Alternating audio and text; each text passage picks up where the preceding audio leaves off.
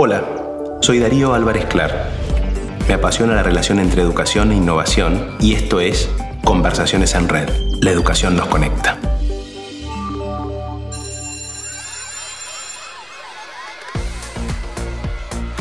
¿Existen riesgos de agendas sobrecargadas en la rutina de niños, niñas y adolescentes?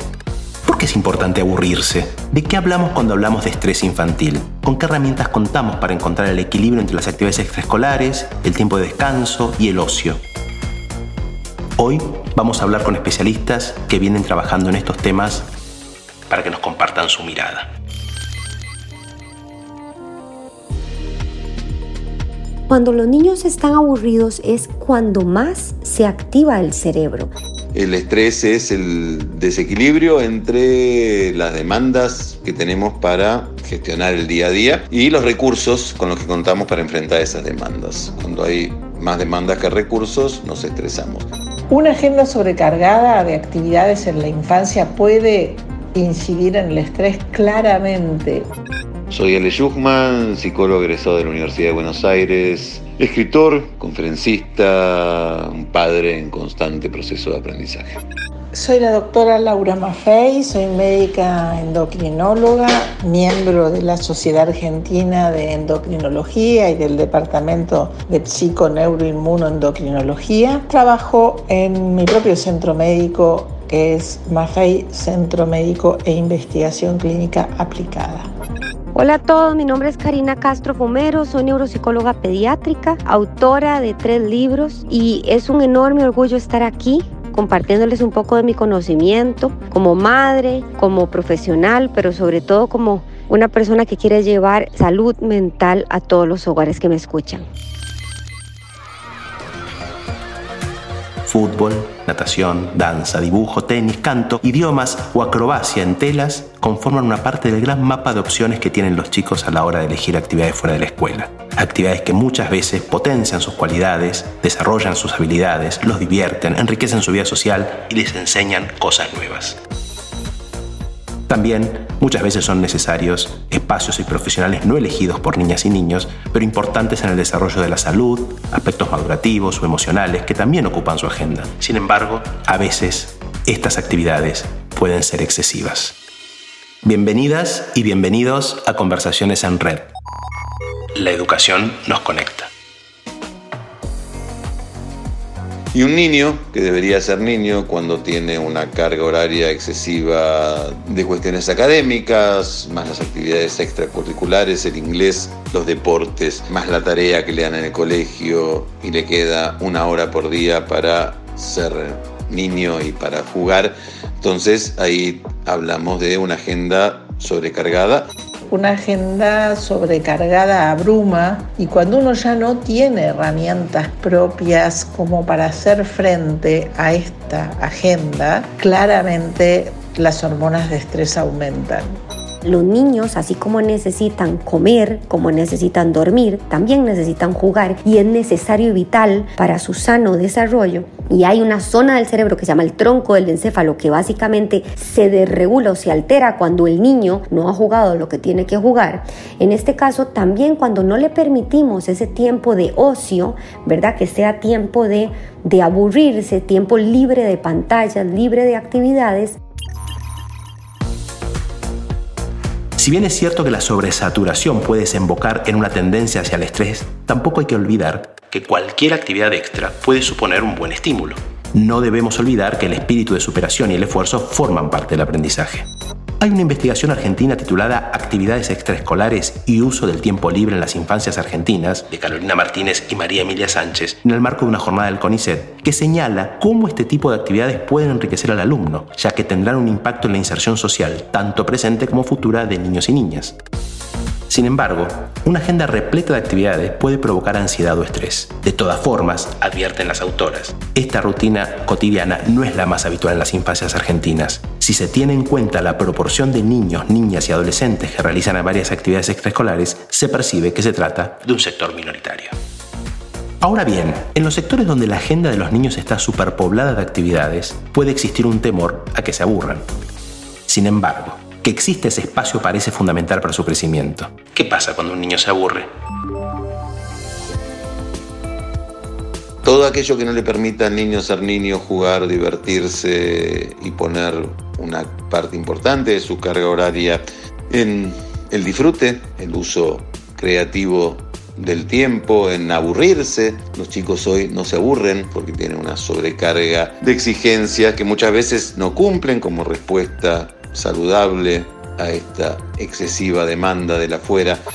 Yo creería que el temor al aburrimiento que tienen los padres viene de un neuromito. Un neuromito quiere decir que hace varios años se hacen investigaciones donde se confirma que el cerebro de los niños se desarrolla de manera más rápida los primeros años de vida. Se habla de que hay una conexión entre 600 a 1000 conexiones neuronales por segundo y que por eso debemos de aprovechar ese potencial para que el cerebro tenga su óptimo y máximo desarrollo. Entonces a raíz de estas investigaciones viene la industria, por ejemplo, de los niños y nos viene a vender juguetes que promueven ese desarrollo. Viene también profesionales que en su momento hablan de estimulación temprana y dice que esa estimulación que tiene que brindar los niños va a generar el máximo desarrollo y óptimo desarrollo en estos años que estamos hablando que son críticos. El tema es que es un neuromito, o sea, es información que se toma y que se tergiversa a beneficio de lo que se está vendiendo. De esta información los padres creen que aburrirse es malo. El tiempo de esparcimiento, el tiempo de no hacer nada, el tiempo de relajarse y de mirar el techo es muy importante para el desarrollo infantil, también los adultos cuando necesitan un espacio de serenidad. El aburrimiento es lo que permite que los chicos ejerciten el pensamiento lateral. El pensamiento lateral es la capacidad que tenemos los seres humanos de gestionar nuevas respuestas a viejos problemas. Y lamentablemente cuando se mide el pensamiento lateral de un niño pequeño, el índice de pensamiento lateral es altísimo. Cuando los chicos crecen, el pensamiento lateral va bajando porque los vamos cuadriculando desde el sistema educativo, lo cual es preocupante y terrible. El aburrimiento debería ser un terreno fértil que los adultos propiciemos y habilitemos desde la crianza. Un niño a lo largo del día está aprendiendo cosas nuevas de lo que ve, lo que escucha, lo que huele, lo que hace, lo que observa, ¿verdad? A través de todos sus sentidos, a través de distintas experiencias, está acumulando información. Y esa información se está guardando en una zona del hipocampo, y en una zona del cerebro que se llama el hipocampo. Cuando otros dirían estamos aburridos, pero no es cuando estamos aburridos, cuando estamos en pausa, cuando estamos pensando, cuando estamos tratando de solucionar un problema, esta zona se activa y lo que hace es que conecta todas las zonas del cerebro que están vinculadas con memoria, con aprendizaje, con experiencia. A partir de lo que venimos escuchando, ¿qué sucede cuando un niño debe realizar tratamientos que no puede postergar? ¿Cómo organizar una agenda y evitar que sea sobrecargada cuando el niño o esa niña o el adolescente deben asistir a diferentes terapias que se les suman a sus actividades recreativas? Como padres, madres, docentes o adultos responsables, ¿cuáles son los síntomas o señales que nos pueden advertir que un niño está padeciendo una situación de estrés?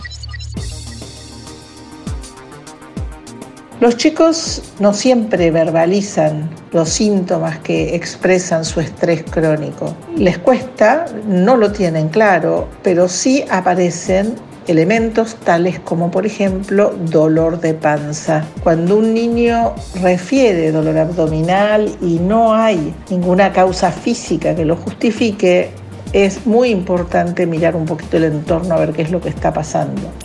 También se vuelven irritables, nerviosos, se angustian por nada, lloran por nada, no quieren comer o están más ansiosos por comer, no duermen, tienen berrinches. Y esto, digamos, es una conducta que aparentemente no hay una razón clara. Entonces es importante mirar sobre todo el entorno, qué es lo que está pasando, si la no es en la familia que hay una situación complicada, qué es lo que está pasando con el entorno del niño.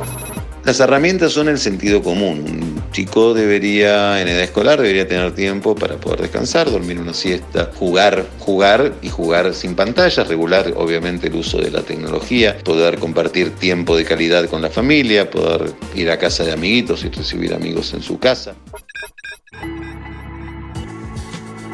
Uno de los puntos importantes para lidiar con el estrés en los chicos es que entendamos que nosotros tenemos que trabajar sobre nuestro propio estrés darles un tiempo para que ellos se sientan mejor, que puedan conversar, que puedan hablar.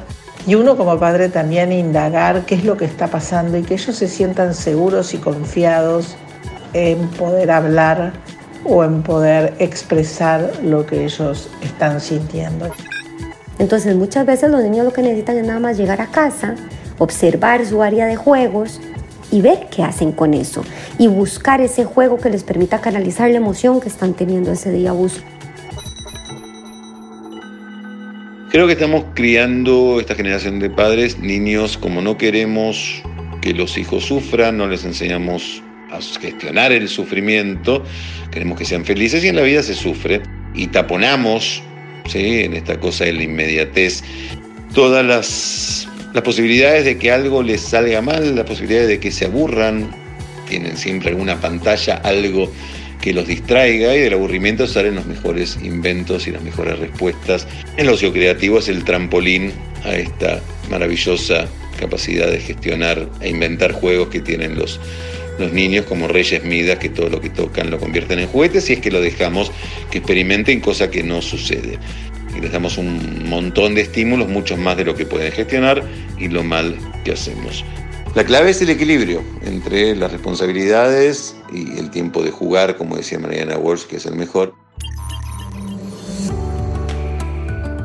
Sintetizando algunas ideas de los profesionales que nos acompañan, podríamos resumir en que favorecer el equilibrio entre el tiempo de estudio, el tiempo de ocio y el tiempo dedicado a socializar con otros es también una responsabilidad de los padres a la que no podemos renunciar si queremos cuidar la salud física y emocional de nuestras hijas e hijos.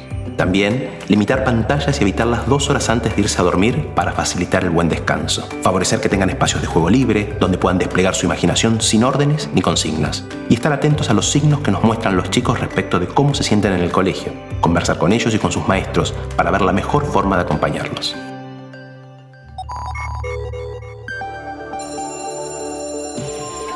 Conversaciones en red. La educación nos conecta. Conversaciones que completas vos, que completamos todos. Seguinos en nuestras redes y por favor, compartinos tu opinión.